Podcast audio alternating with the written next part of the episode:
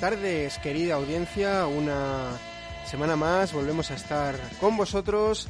Eh, seguimos todavía en- haciendo este Los Profesionales, como todos los viernes. Eso sí, desde nuestras casas, no desde esos fantásticos estudios de Radio Enlace en el corazón de Hortaleza, desde esa frecuencia de la 107.5, en, al menos en vivo y en directo. Estamos grabando esto en nuestras casas. Eh, me acompaña el compañero Quique, que no sé si lo va a grabar porque está en silencio. Buenas. Ahora. Rápidamente me desmuteo, no te preocupes. Estoy al loro. ¿Cómo estamos, muchachada? ¿Listos para, para este viernes tan oscuro? Sí, la verdad es que está. Oye, a mí, me- a mí hay que presentarme también, ¿eh? Ahí está el guapo dos gafas Ángel. Es cierto. Hola, El amigos de guapo. Hortaleza. Con ganas de, de que le hagan casito. Joder, es que, es que yo vivo solo, me siento muy solo. Tenéis que ayudarme un poco a calmar esta, esta solaz.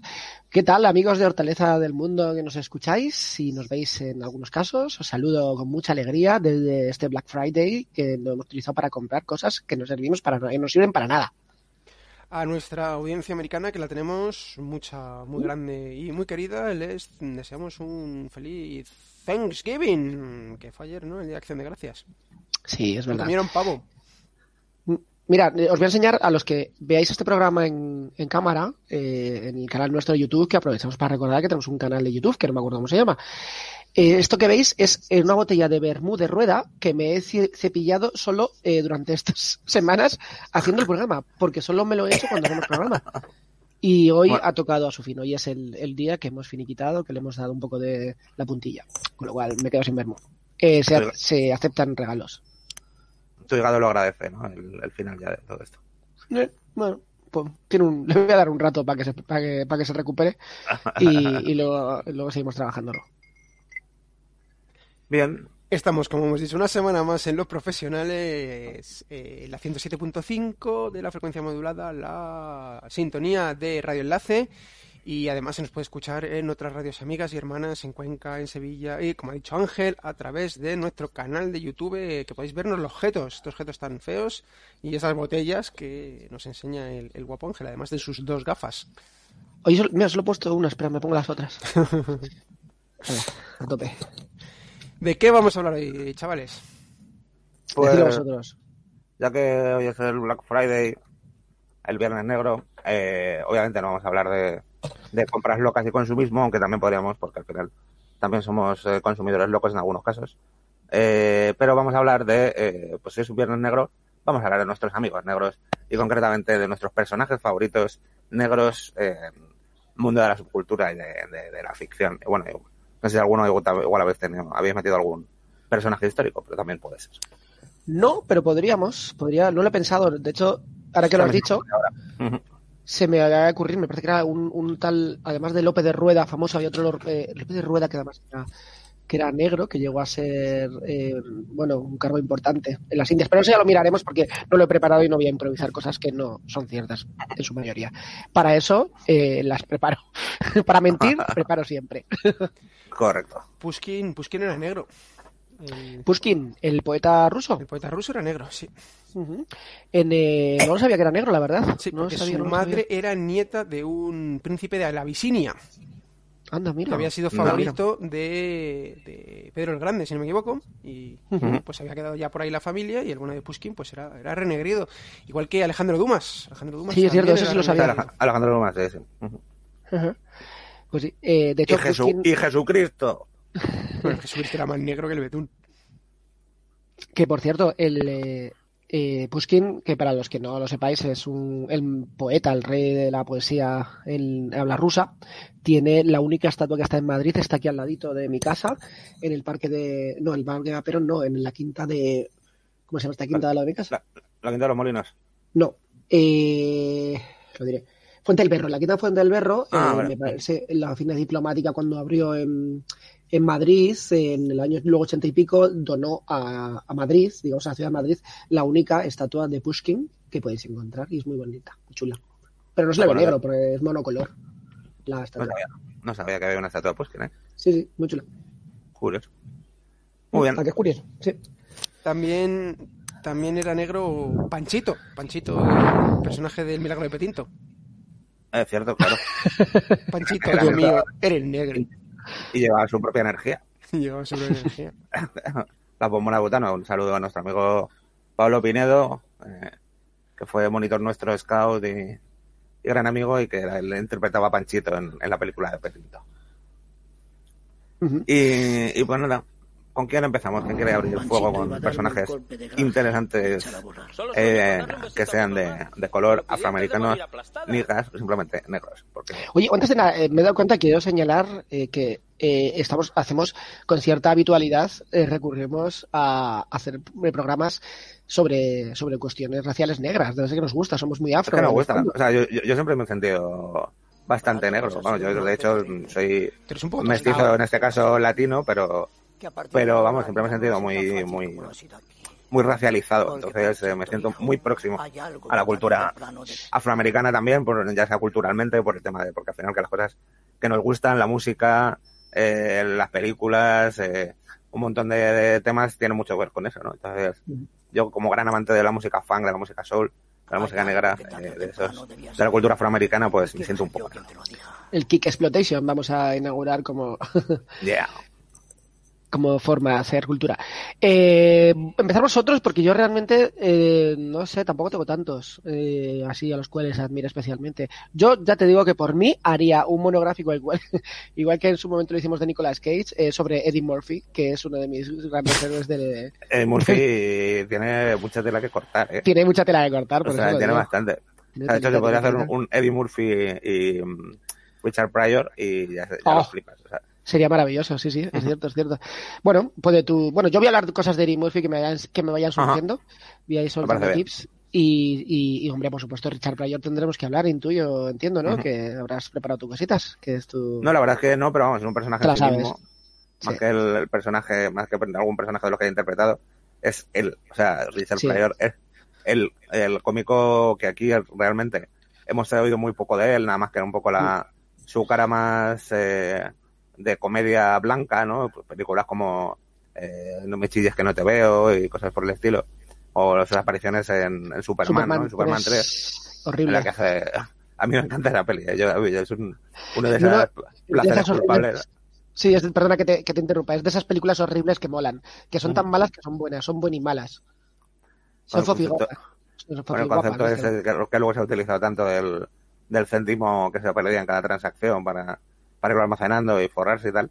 Pero ahí Ujú. Richard Pryor haciendo de, de informático eh, y tal es, es muy divertido.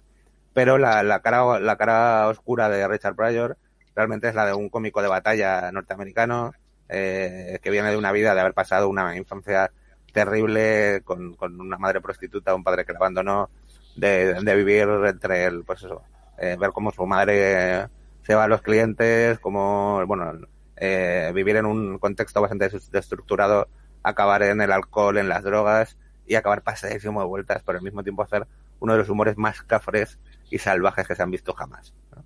De hecho, sobre sus, propias, sobre sus propias desgracias. Bueno, Eddie Murphy también hacía, ha hecho bastante de eso. Eh, cuando, bueno, no sé si lo sabéis, alguna vez lo hemos comentado yo este programa, la vez que se, que se tiró de una ventana porque estaba puestísimo de crack, ardiendo. y luego salió ardiendo por la calle corriendo y empezó a hacer coñas él con una cerilla. ¿Qué es esto? Pues es Richard Pryor cantando Sí, por la calle. O sea, puto crack. Puto crack, justo, concretamente. Sí, el crack fue gran parte de, sus, de, de lo que le trajo los problemas, ¿no? Acabó, de hecho, eh, en la silla de ruedas y el tío, porque acabó, bueno, eh, poco a poco, eh, todos los problemas de drogas que tuvo le fueron pasando factura, enfermedades, el pegarse a fuego también influyó. Eh, eh, y acabó en una silla de ruedas eh, y siguió haciendo comedia y dijo que él seguía haciendo comedia hasta que ya no, no se le levantase el, lo que tenía entre las piernas. Eso era lo único que le daba fuerzas para seguir haciendo comedia. Eh, un tío muy, muy salvaje como estilo de vida, pero vamos, que hizo, hizo alguno de los, merece mucho la pena, sobre todo ver los shows de, de stand-up que hacía, los shows de comedia, que de hecho hay uno de los más salvajes que tiene, se puede ver en, en Netflix, en el que, pues, eh, si no me equivoco, es en el Teatro Apolo de Harlem, en el que, pues, hace un show de público mayoritariamente negro, obviamente, en el que hace unas coñas muy, muy bestias sobre la policía, ¿no? Imitando a los policías como, no, tal, hay un negro, vamos a por él, va, va, va. Coño, se nos ha roto el negro. ¿Qué hacemos? pues lo tiramos, vamos a por otro. ¿Qué tal? Es muy, muy bestia, la verdad. Tipo, Yo, extremo, extremo, extremo. Una de las cosas más eh, que me llevé las manos a la cabeza, me, me llamó mucho la atención, fue el año pasado, más o menos por esta época, que estaba en Nueva York, eh, cuando hice- hacíamos un tour guiado con un chaval de allí y decía, por favor, no hagáis fotos. Estamos en Harlem, eh, no me acuerdo, ¿cuál es el teatro ese de- por donde ha pasado todo el mundo de Harlem? No me acuerdo. El Apolo. El Apolo. Estábamos por el Apolo y dice, por favor, tened cuidado, porque yo sé que gusta echar fotos con los móviles, da igual, pero no echéis fotos a la gente, porque entonces ellos, mucha gente pre- piensa que sois blanquitos que ha venido a echar fotos a negros y, y se lo toman muy mal, como es lógico por otra parte. Y hemos tenido movidas, peleas, eh, no sé qué, pues que gente que viene muy pasada dice, oye, ¿qué esto que te crees que soy un, un- estoy en un zoológico o algo así?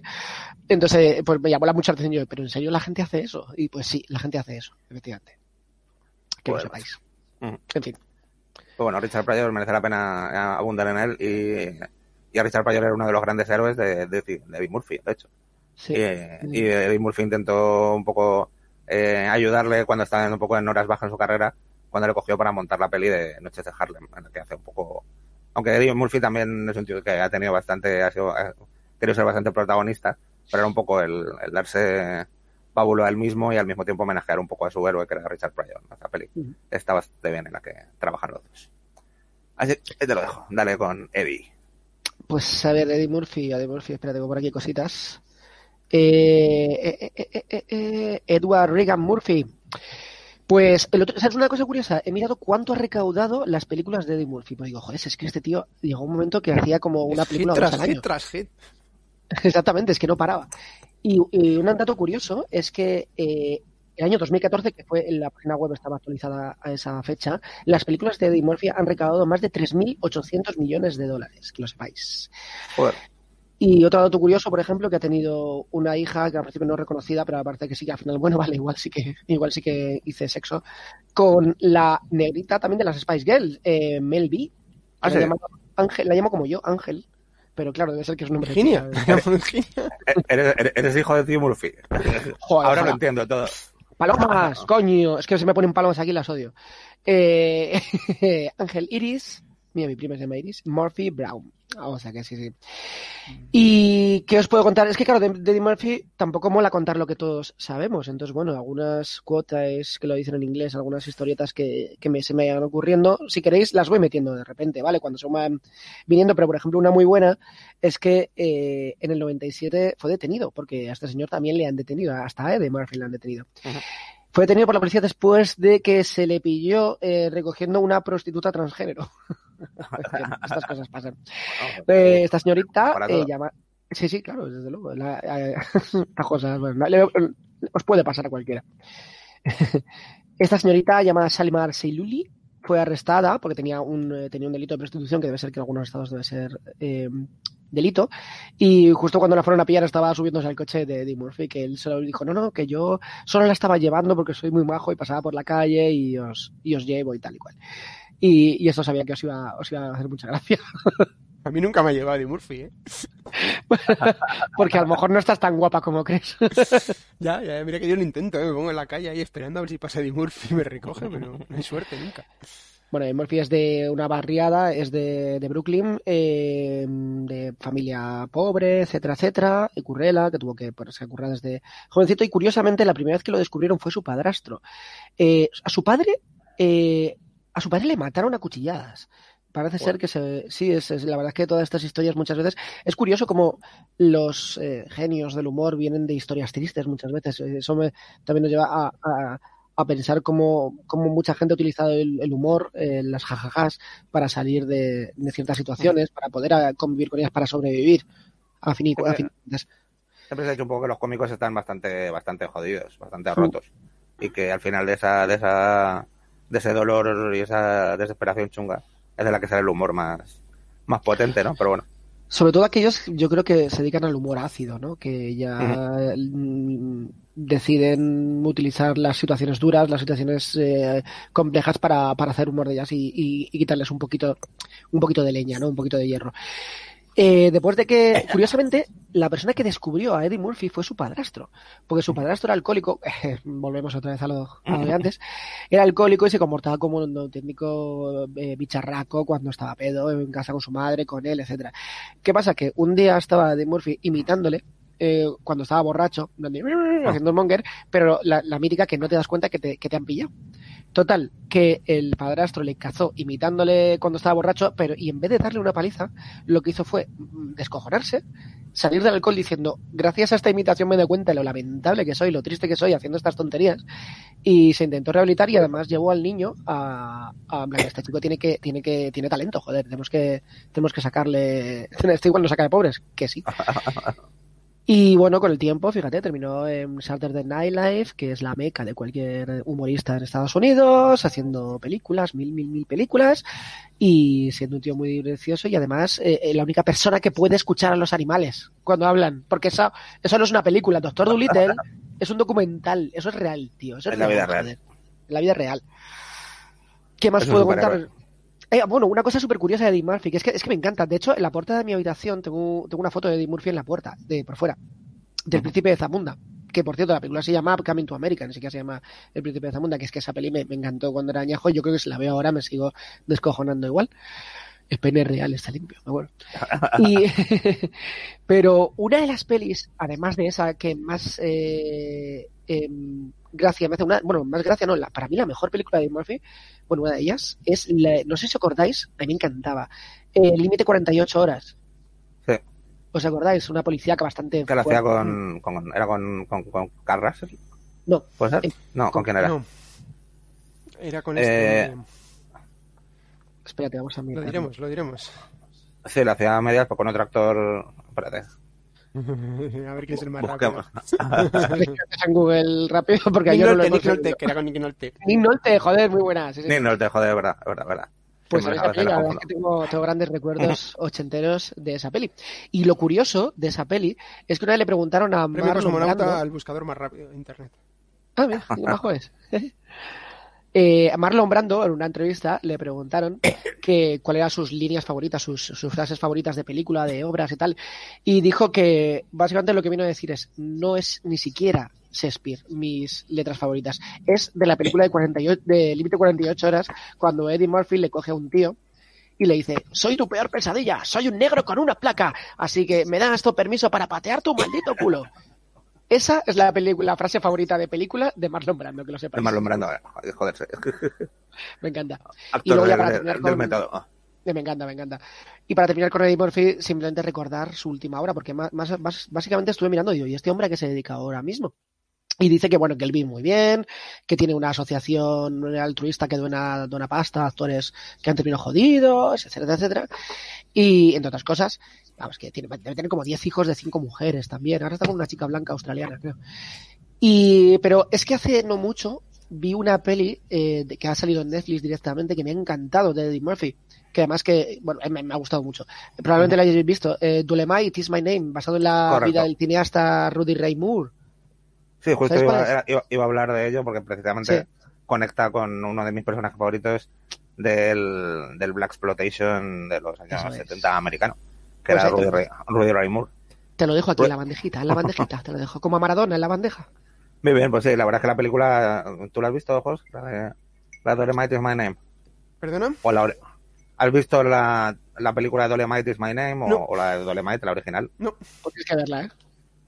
Pues esta, o sea, el, eh, no los he visto, ¿no? esa, esta película de Eddie Murphy, que es la última que ha hecho, que la verdad es que, bueno, Eddie Murphy realmente ahora mismo está un poco recuperando otra vez su carrera un poco, porque tú, así que tiene una época un poco más de sacar muchos mierdones, y ahora poco a poco parece que está volviendo a- a- al escenario y esta película que ha hecho me parece espectacular.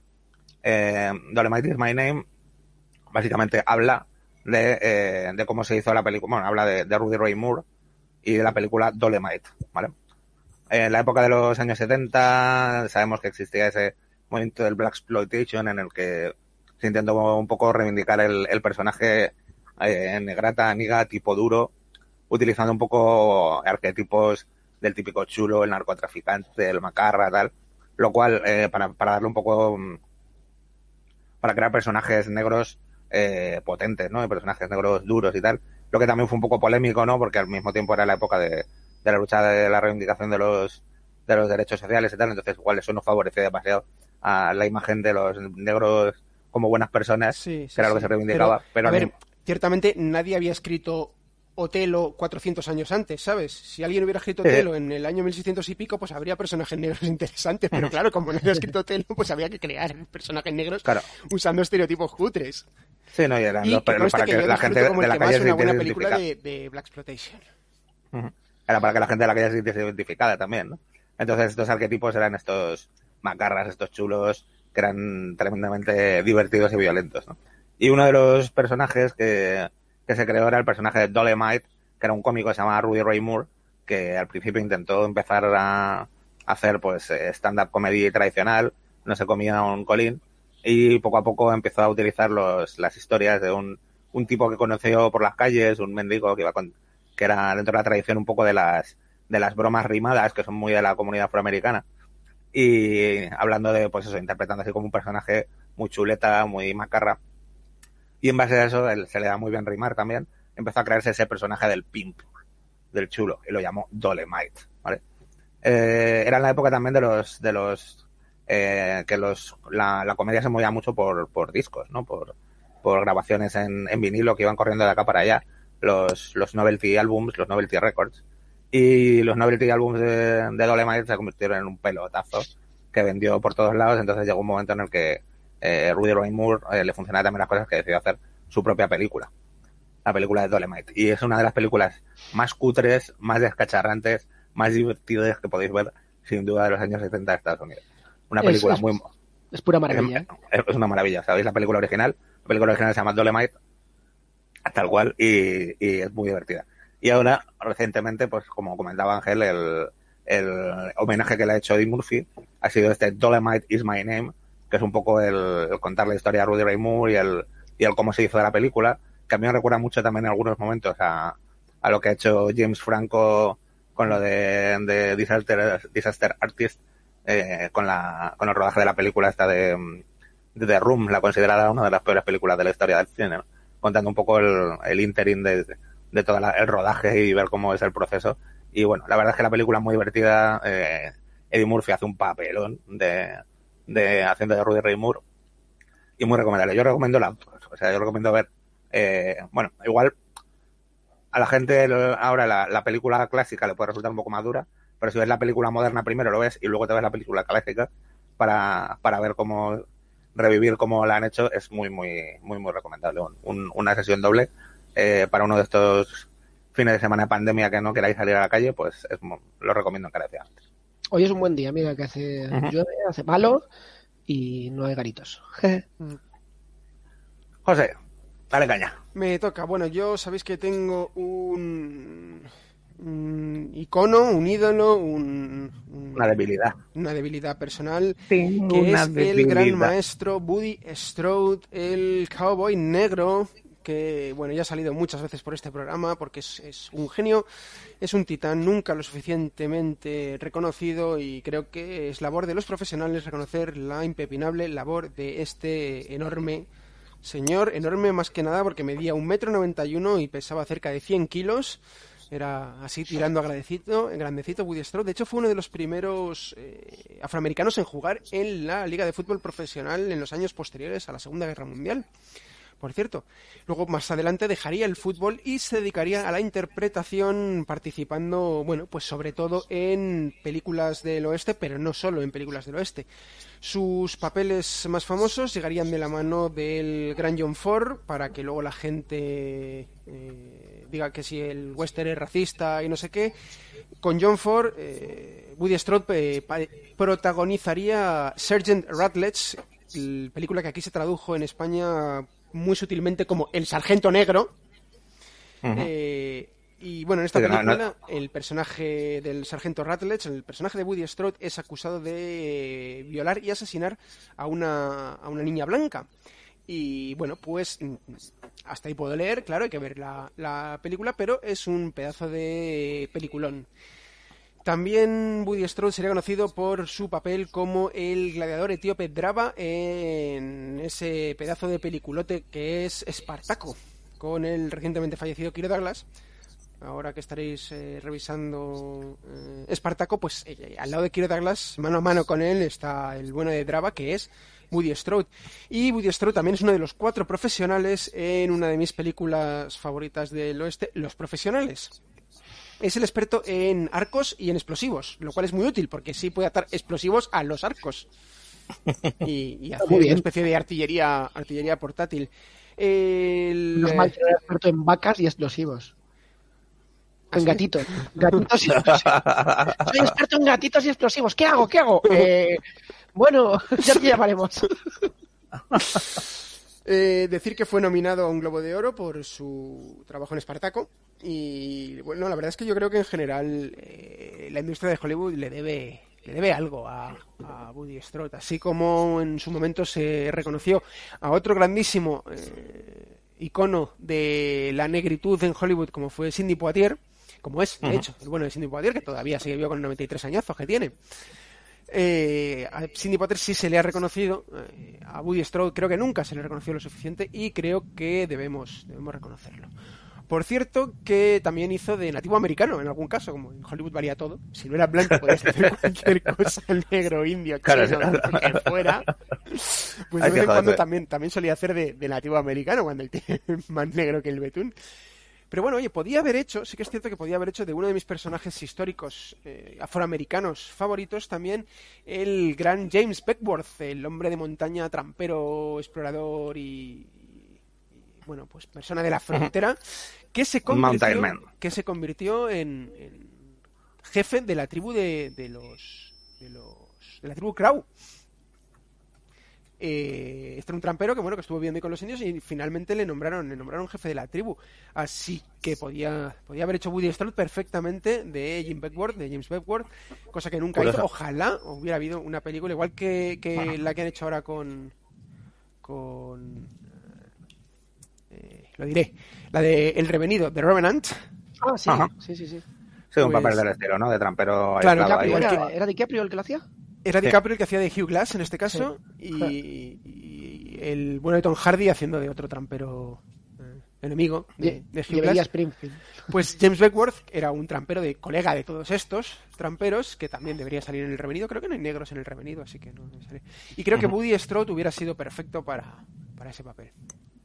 Pues sí, es cierto, un personaje de... Un, un actor siempre reivindicable y tú siempre, de hecho, lo, lo reivindicas siempre al vaquero negro que, que siempre ha sido un poco la excepción en la mayoría de las películas de, de western de- que tenemos eh, en, en- en nuestra memoria, ¿no? Que nunca se le suele Así representar. es, así es. Sobre todo por el hecho de que ha tenido papeles protagónicos y papeles importantes en, en- en todas esas películas, que no es, no es, no era lo habitual. Y bueno, de hecho, no sigue siendo muy habitual que haya protagonistas negros en muchas películas, incluyendo el género del, del western. Creo que ahora mismo, recientemente, hasta Django y el y las que ha hecho a continuación el el amigo, pues no, no ha salido en, en, eh, Bueno, en la los- peli de Tarantino. en los, en los gloriosos, ¿cómo se llamaban? ¿Los gloriosos 8 eran los? Sí, de, de, de Inglorious, eh, ¿no? ¿O cómo era? Hateful Eh, Age. sí, los, los odiados ocho. Odiosos 8, eso. En los Odiosos 8, Tarantino también ha incluido a Samuel L. Jackson haciendo de, de vaquero negro. Pero sí, no es, no es habitual, no es habitual. Así cierto, que Woody Strode, sí. Woody Strode siempre, siempre, siempre, revisitad todas las películas. Buscad en vuestra filmoteca más cercana, sea la que sea, buscad Woody Strode y veros todas las películas que tienen a Woody Strode por ahí. Hablando de que has comentado antes Sidney Poitier, yo no, no había visto hasta hace poquito el. eh, eh, ¿Cómo se llama, joder? El calor de la noche. No, No, es peliculote. Y Pues la vi. La vi el mes pasado, me encantó, me gustó muchísimo, me gustó mucho, mucho, mucho. no, sabía que me, no, no esperaba que me fuera a gustar tanto, ¿eh?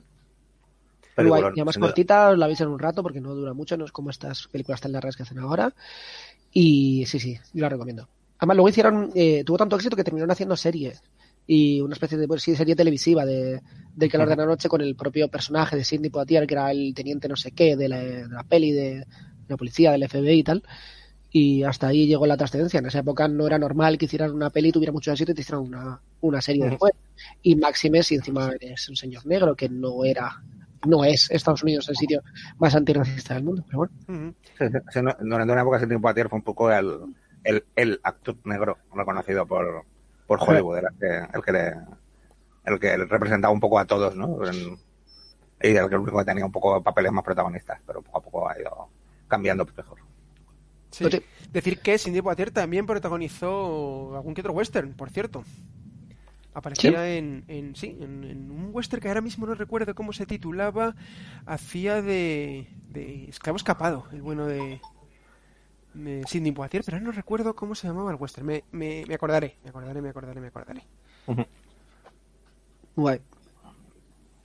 Yo creo que toca reivindicar también, que es más complicado, eh, los personajes femeninos negros, ¿no? Que es que, que, al final hay, hay pocos protagonistas potentes mujeres, la mayoría de los cuales vienen de la época también del Black Exploitation. Esto también me lleva a recordar que tenemos un par de programas en nuestro podcast que ya le dedicamos a todo este género del Black Exploitation, en el que tenemos en profundidad en, en todo el género, en las causas, en los personajes y tal. Pero sí, eh, hablar de todos los personajes fundamentales de la época, que fueron Cleopatra Jones, la gente secreta femenina interpretada por Tamara Dawson, una tipa tremebunda que repartía eh, patadas de karate como, como, vamos, como torbellinos y se cargaba a los malos por todos lados. Y luego eh, la mítica Pam Grier, la, la, Pam Grier, a la cual reivindicó Tarantino en su, en su Jackie Brown, que la hizo la protagonista, y que hizo un sinfín de personajes muy, muy potentes, como Foxy Brown, como Coffee, en los que también no se cortaba en pegar tiros y, y cargarse a los malos. Aparte de estos dos, de, que ya aparecen en, que yo hemos comentado, como personaje de Black Exploitation, uno de los personajes que más mola es el personaje de, de The Aunt Entity, que le llamaban la tía Entity, que era el personaje que interpretaba Tina Turner en Mad Max más allá de la cúpula del trueno, que era esa especie de lideresa de, de la negociedad en la que teníamos la cúpula del trueno, en la que las cosas, las rencillas se resolvían peleando en la cúpula, en la que dos entraban, uno salía. Es... Ese personaje de, de, Tina Turner potentísimo, es espectacular, con esa estética y eh, posapocalíptica, cyberpunk, eh, loquísima con esas crestas y, y que molaba mogollón. O sea, a mí me flipa Tina Turner en, en esa peli es lo más de, de lo más. Oye, tampoco se nos olvide, aunque sea bastante poco reivindicada por el hecho de que, bueno, que estaba una época que estaba hasta en la sopa y nos aburrimos todos de ella, de Whoopi Goldberg, que, jolín, es una de las grandes damas del cine afro. Ahí está. Yo me acuerdo de Whoopi Goldberg, todos estamos acá, que si Ghost, que si tal, que si Sister Act y todas esas mierdas, que son tostón, pero yo me acuerdo que salía en la serie de Star Trek Nueva Generación. Mm. Llevaba, eh, la que llevaba el bar, la cantina, era ella, pero luego resulta que la tía era como una especie de extraterrestre con un poder que otro que estaba ahí de Strangis. Eso os puedo decir, no, no sé más. El Trekkie, el el José, lo puede matizar. ¿Sí, no? Pues no lo recuerdo, la verdad. No, además que las series de Star Trek no las, hasta cierto punto no las he seguido. Mm. Mucho, más allá de la clásica, de la serie clásica en su momento. Ya no he seguido las nuevas generaciones, ni las posteriores, ni la Deep Space Nine, ni cosas de esas. No nos olvidemos de la grandísima Grace Jones, que era la única que se podía haber enfrentado físicamente a Woody Strode y la única que se enfrentó físicamente a Conan el Bárbaro. Eh, Conan el Destructor, Grace Jones hacía un papel eh, coprotagónico con, con el bueno de Schwarze y, y, le daba unas buenas tollinas, ¿eh? A Schwarzenegger. Tenía una pinta de dar hostias como de hostia, dar muñeco tumbar, ¿eh? Le daba unas, le daba unas buenas tortas. Sí, sí, Grace Jones es una titana y, y eso no nos podemos olvidar de, de, Grace Jones en general, en cualquiera de sus aspectos, como actriz, como modelo, como cantante, música, tal, ni de ella en sí, en sí misma. Es todo un icono en sí mismo Grace Jones. Uh -huh. Una corona de la cultura popular, sin duda. Suscribo. Yo quiero hacer, que antes de que se me olvide, una, un alegato también, porque es que yo creo que estas cosas se nos mola porque se nos está convirtiendo el programa, eh, por Birley y Birloque, se nos está convirtiendo en una especie de alegato. O sea, ¿te, José, ¿te has ido? Se ha ido. Bueno, da igual. Bueno, no sé. Vale. Una especie se nos está eh, eh, convirtiendo en un pequeño alegato y oye, está bien, porque estas cosas también está bien, eh, me refiero a hacer unos homenajes más sentidos que muchas veces de la mera información. Black Pero Lives a mí que nos... Black Lives Matter. Black Lives Matter. pues mira, sí, qué diablos. Pero eh, a mí, el, si tuviera que manifestarme ahora mismo, levantar, ponerme así en plan pantera negra para reivindicar algo, iba a ser Me lo voy a silenciar la el micro también. Exactamente. Eh, son, amigos y amigas, niños de Hortaleza, los heavies negros, los rockeros negros. nunca Yeah. suficientemente bien ponderados, nunca eh, bien conocidos, porque no hay, básicamente. Hombre, hay, Pero- pocos, hay pocos, pero sí los hay. Hay poquitos, hay poquitos, pero bueno. Eh, más bien en el terreno casi del hardcore y de, de la música más macarrera, más, más cazurra, más cafre, ¿no? Como por ejemplo los Bad Brains, Negro Terror, que hemos puesto alguna vez por aquí. Eh, los, los, los Def. Death, banda hombre, los de- Death, los Death son buenísimos, claro que sí, sí señor. Pero yo he encontrado unos que son muy chulos. Eh, bueno, voy a, voy a hablaros de dos bandas para que aquellos que tengáis un ratito y os apetezca escuchar música. Unos son buenísimos, tienen un toque entre rock, soulero, que es Modern Finest.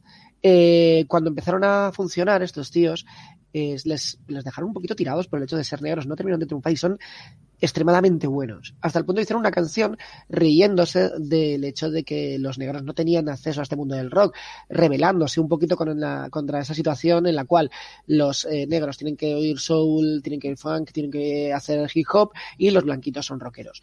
Y una canción que además es buena es Niggas, es un Niggas es como niga, ¿no?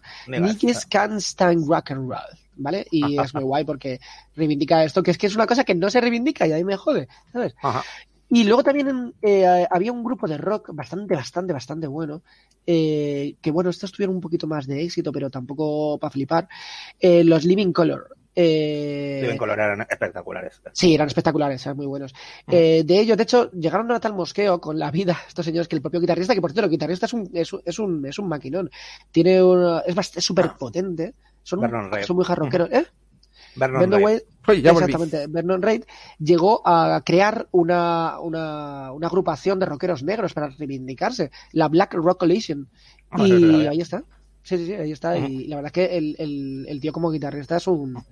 eh, le va la caña, ¿eh? El tío está bastante Sí, sí. distorsionadete. O sea, muy bien. los, los, los Living Color fueron un grupo, un grupo que surgió un poco en la coetánea a la época del grunge y, Sí. y realmente, aunque se les incluyeron un poco dentro de esa esfera, eran un grupo súper hard rockero que metía una caña tremenda. Y-. Y también en ese sentido reivindicar, por ejemplo, a uno de los tipos más heavies eh, negros que existen, que es el señor Ice-T, que es conocido por el rap, pero que luego le flipa el metal y tiene su, su banda Body Count, que es espectacular, y esas colaboraciones con gente como Slayer, ¿sabes? Ya ves. bueno, es que, ¿cómo se llama el guitarrista de Slayer? Este, eh, Ian, Ian- Ca- Kerry King. Kerry King. ¿Eh? Kerry King. Kerry King. Vale, no, me estoy, me estoy equivocando yo. Ah, Con- el de, el de Anthrax. el de Anthrax. Eh. Ian, eh, eh, ¿es Scott Ian? Scott Ian. Ujú. Scott Ian que, que ha tocado, pero ese, ese- no, pero ese con quién tocó? No, pero él toca con, con la gente de Public Enemy. Con Public Enemy, porque Anthrax es tocó súper fan. Es súper fan de Public Enemy y le llevaba, el tío muchas veces en los- sus vídeos, en los conciertos ya con camisetas de Public Enemy y, y eso dejaba desconcertada a la gente en plan de cómo el tío, uno de los cuatro grandes del, del thrash metal, viene con camisetas de Public Enemy. Pues que me gustan mucho. Total que al Sí. final los Public Enemy le respondieron y se lo llevaron a, a cantar con ellos. De hecho, hasta el punto que el propio eh, señor guitarrista se pone a cantar, a rapear en una de las canciones, muy, chula, por cierto. ¿Qué, qué te...? Bueno, ¿cómo se llamaba? ¿Cuál? En, eh, La que toca con, con, con la que toca con Anthrax. Sí, Eh, no me sale ahora mismo. Eh, eh, Get the ah, no sé ah, qué, get the, get the sound o algo así. No me Vale, sale ahora mismo. la la. Estoy jodido. no pasa nada. Bueno, de Phil Lynott, de y- Phil Lynott habrás hablado, ¿no? Cuando no estaba. ¿de? ¿Cómo? De Phil Lynott. Bueno, Phil Phil Lynott no hemos no, hablado. no, no hemos hablado, es verdad. Sí, sí, sí, sí, Ciertamente. es cierto. Gran negro irlandés. Negro, irlandés del rock. Sí, sí, sí. no. Ahí es nada. Sí, ya los irlandeses son los, son los, los negros de Europa, ¿no?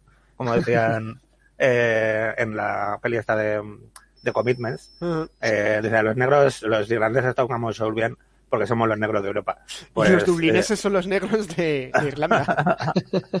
claro, pues Phil Lynott encima era irlandés, dublinés y negro, lo cual le hizo llevar una vida bastante dura también y, y triunfar como una estrella del rock. bueno, aprovecho para presentaros a, y hasta aquí, como no, al bueno de Tuco, Benedicto, Pacífico, Juan María Ramírez. El gatete, el Es un gatete. gato. Para los que no escuchéis en la radio, es un gato. Es Sí. un gato y, eh, y, y José es especialista en, en bombas y gatos. O sea que, bueno, Claro. ya veremos. Es un, es un gato que, que ha, ha tomado la casa de José y, y les tiene, les mantiene como esclavos. Ahora Sí. José y Blanca. Bueno, como Bien, veis, bien. os voy a tener que dejar durante un poquito. Voy a Parece seguir un vosotros maquete. con el programa y ahora vuelvo, si eso. Vale, a mí me gustaría reivindicar algunos personajes eh, del mundo de, del cómic. Eh, uno de ellos es, eh, concretamente de los cómics Marvel, hay varios personajes negros interesantes. Aparte del ya mm, conocido por todos y que es Luke Cage, a raíz de la serie de Netflix, que bueno, que ya hemos hablado más de una vez y, y todo el mundo lo conoce.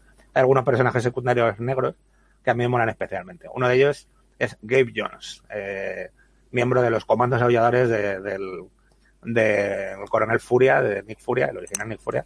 No el Nick Furia actual, que es negro, pero que es el hijo de, teóricamente, bueno, hicieron ahí un subterfugio para hacer que acabase siendo eh, como el hijo eh, perdido de, de Nick Furia, ¿vale? Pero realmente el Nick Furia original era blanco y era un personaje que en la Segunda Guerra Mundial, un el sargento Furia y sus comandos aulladores, y eh, tenía varios miembros dentro de esos comandos aulladores eh, que luego se quedaron en la continuidad de Marvel a posteriori y formaron parte de S.H.I.E.L.D.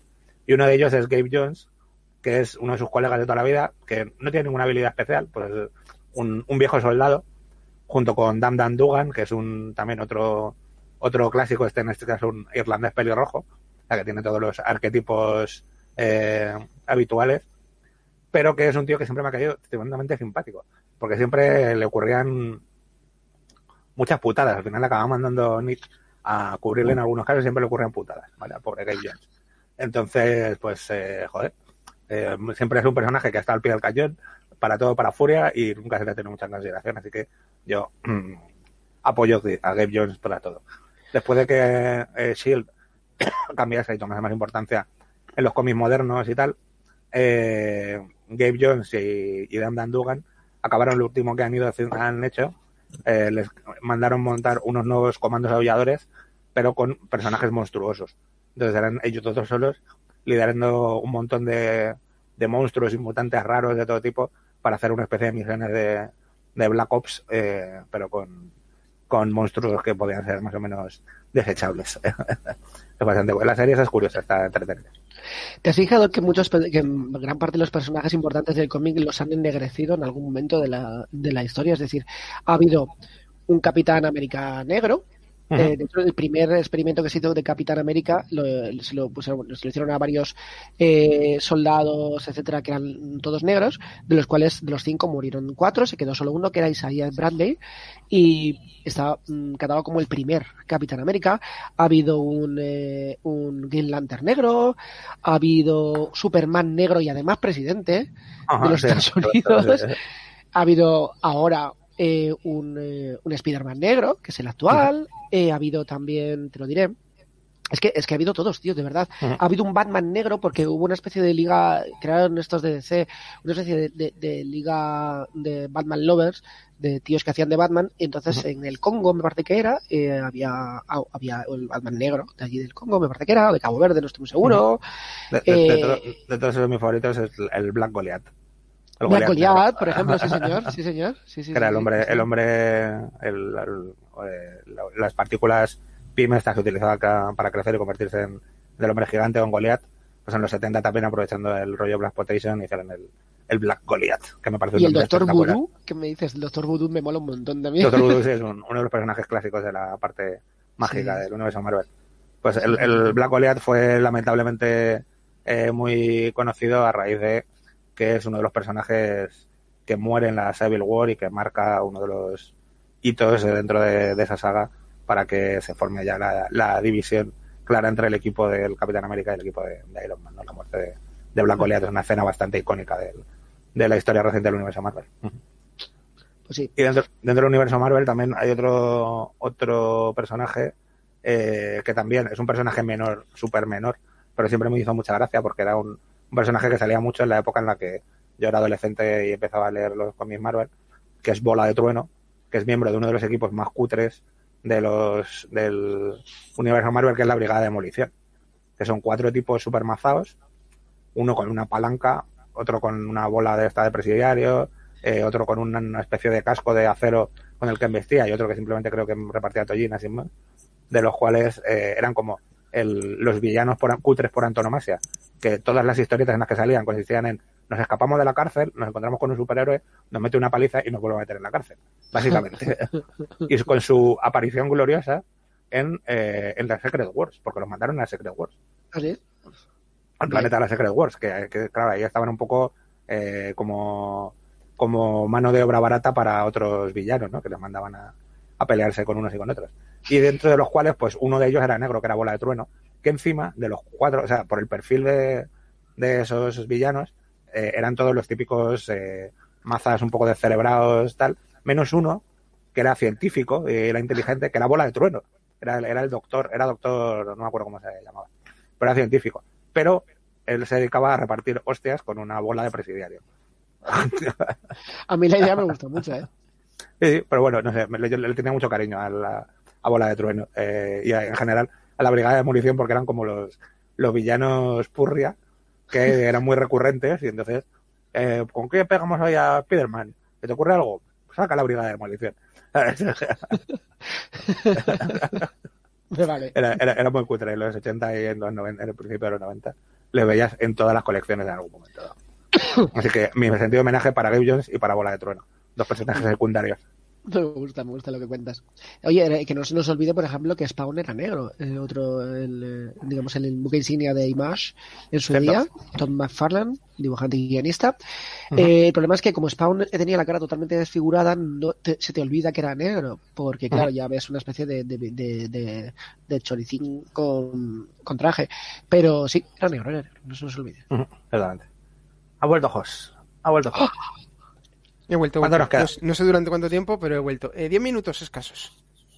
Yo propongo que hablemos, bueno, no sé si tienes algún personaje que quieras hablar en concreto. Jos. Pues como no mm, sé de lo que habéis estado hablando, pues tampoco estoy seguro. Pero si no habéis hablado del señor Mr. T, creo que es el momento de hablar de Mr. T. Era justo lo que iba a proponer. No, no, es verdad, totalmente cierto, ¿eh? Lo tenía ahí en la recámara para- porque se merece, se merece uno de nuestros más sentidos homenajes, uno de los grandes personajes de la cultura popular. meet my friend Mr. Pain. Nombre real, Laurence Turot. A que no lo imaginabais. ¿No? Un nombre afrancesado. La verdad es Laurence que no. Turot. Nació en 1952. Eh, un tipo que ha hecho absolutamente de todo en su vida. Eh, ha sido deportista, luchador, guardaespaldas, eh, intentó meterse en la, en la NFL, eh, en el ejército. eh, bueno, ha hecho todo lo que os podéis imaginar. Acabando eh, siendo famoso por, eh, fundamentalmente, eh, sus personajes en la película de Rocky, que fue Stallone el que le descubrió, que se lo llevó para, para hacer de antagonista en Rocky 3, fue, en la 3, ¿no? Yo creo. Así es. Luego, como antagonista de otro de los grandes de la historia de la lucha, que es eh, Hulk Hogan, ¿no? El amigo y antagonista, depende de las situaciones, ¿no? Porque sabemos es. que en, la, en, la, en el wrestling los papeles cambian según vaya haciendo falta para contar la historia que quieren contar los guionistas de- del wrestling y luego convirtiéndose en el sin par MA Barracus eh, al que todos amamos y admiramos sobre todo yo. ¿Por qué no le llamaron? O sea, MEA solo es en España. Eh, en Estados Unidos era BA. Imagino sería por no llamarle BEA. Sí, supongo que por la sonoridad, ¿no? Claro, imagino Y viene sí. este señor. No, no que no te refería a esto. Sí, imagino que era así. Para los que nunca hayan visto el equipo A, el personaje de MA Barracus será el sargento Bosco Albert Barracus. Eh, el BA venía de Bad Attitude. MA Sí, de Bad actitud, Attitude, es verdad. Y, y, bueno, pues sería el músculo de- del equipo A siempre dispuesto a golpear, destruir, destrozar, machacar. También sería un gran mecánico, eso sí que es cierto, y detestaría volar. No soporta volar en helicóptero, avión, véase lo que sea, vehículo volador en general. Por eso generalmente el resto del equipo tiene que recurrir a sedarle, drogarle o dejarle inconsciente de cualquier otra forma para poder subirle en un vehículo aerotransportado. Eh, Tómate este vasito de leche que justo ahora antes de subirte. Ya ves, avión, siempre caía con el puto vaso de leche. Ya. Pero porque es que eh, también. Es que la leche es muy buena. Claro, no nos, no nos olvidemos que también era el abanderado del, por- del portarse bien y de respetar a, a la gente y, y de la vida sana. Cada vez que le ponían, cada vez que había un chaval joven en peligro, o sea, bueno, en peligro no, en la típica situación eh, de, eh, de volverse una carrilla y tal, siempre le cogía MA y le, y le llevaba con él, le apadrinaba y le llevaba por el buen camino. Es como, yo me encargaré. Y, y eso que me llamo mala actitud, ¿sabes?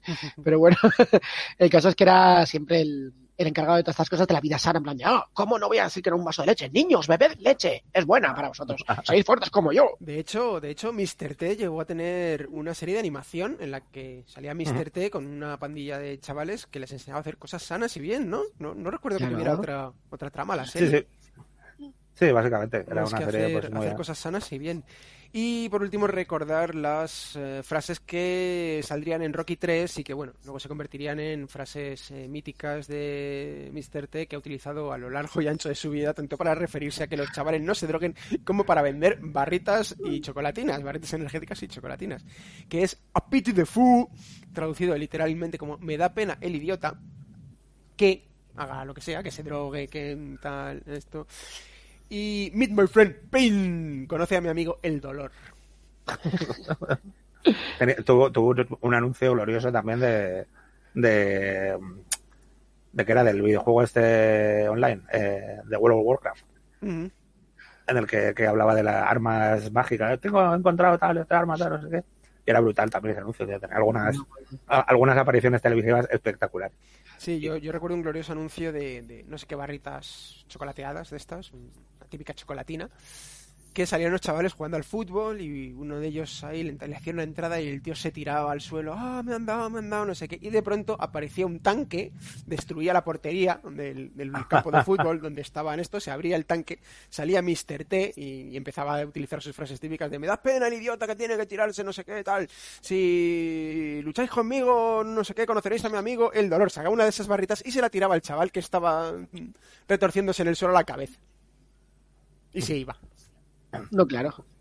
Y era Tenía- increíble, Mr. T en un tanque anunciando barritas de chocolate. Es que yo lo veo fácilmente, es que me imagino estar, o sea, yo esas barritas estoy por comprármelas ahora mismo. No recuerdo o sea, qué me- marca era, ya, ya te diré, Ángel, para que las puedas comprar. Sí, por favor, no, soy muy goloso, pero es que si viene Mr. T en un tanque, pues lo que tú, lo que él me diga, ¿sabes?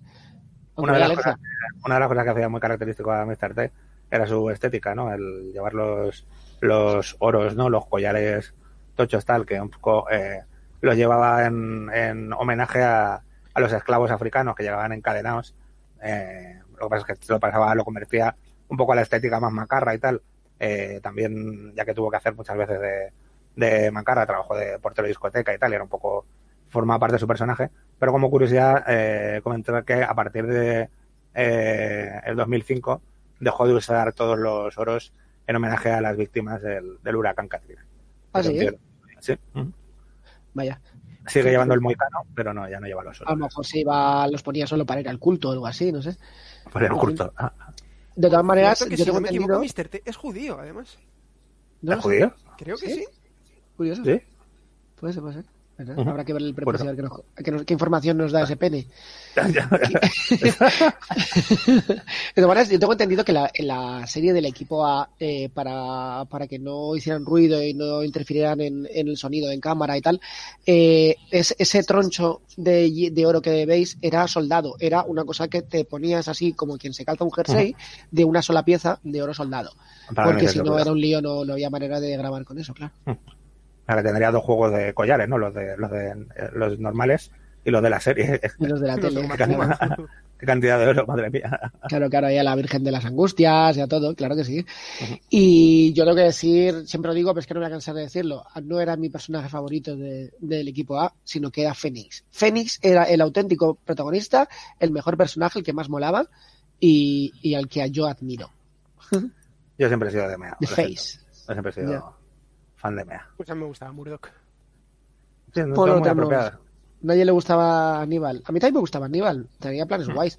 Aníbal no está mal tampoco. Pero Aníbal es Eh. el viejo. Ya, yo tampoco quería, es que es eso, yo no quería ser el viejo, pero yo quería ser el que va en Corvette, se disfraza de cosas, salta desde los coches para pegar a gente y encima está so- con, las, con las chicas guapas. Es que lo veía clarísimo, digo, es No, él, no, tiene- él es del grande de la serie. Pero- En fin, Pero Mea tiene la furgoneta. Perdón, chicos. con, con el Pati. Bueno, pues queda algo más, nos queda tiempo. No, se nos acaba el tiempo, se nos acaba el, el programa de hoy, nos queda nada, escasos dos minutos para hacer una hora, así que va a ser hora de despedirnos y poner la sintonía. Además, Ay, yo ¿puedo que va a tener complicado. Sí, sí, dilo, dilo. Una última. Me he enterado de que Billy D. William- Williams, otro ilustre caballero negrete, eh, negro, perdón, eh, Lando Calrissian, eh, hace poco ha hecho unas declaraciones diciendo que él se considera eh, de género fluido. eh, que se considera tanto hombre como mujer, es decir, como que fluye la cosa. Que lo digo porque es uno de los eh, grandes iconos de, del cine de ciencia ficción, Lando Calrissian, pues bueno, que sepáis que él lo lleva mucha honra, lo lleva como, como medalla, que no se considera, eh, no tiene una identidad de género definida, que él no se considera un hombre al 100% ni una mujer, que, que según le dé el verazo. Otro, Pensé que otro- querríais saberlo. Otro que también acaba de a- decir eso es Grant Morrison. En- ¿Quién? Grant Morrison, no me digas. Grant Morrison ha dicho que es el género no binario. Oh, qué sorpresa. Grant Exacto. Morrison es una cosa que no es lo que eh, la mayor parte No, de la bueno, gente, en Grant, eh, en Grant. Morrison, Grant. Morrison no, no es especialmente llamativo, pero vamos, lo de Billy Williams está muy bien. Personaje Sí, ¿verdad? conocido que, que lo reivindica. Ujú. Bien, perfecto. Un abrazo. Pues despedimos entonces, muchachada. Pues Nos vamos. muchas gracias chicos, muchas gracias Bigman Kike por estar hoy con nosotros. Gracias a vosotros. Muchas gracias guapo Ángel por estar aquí con Muchas tus gracias. dos gafas, dos pares de gafas, cuatro, cu- no sé cuántas se contarían realmente. Eh, agradezco también a Tuco el estar por aquí mordiéndome los cascos, la cámara y el teclado. Y agradezco, como no, a nuestra querida audiencia el estar ahí al otro lado de nuestros múltiples sistemas. Y la semana que viene, más y mejor. Que paséis un buen fin de semana y adiós. Adiós. If you give this man a ride, sweet memories will die. Killer on the road. Killer on the road. Riders on the storm.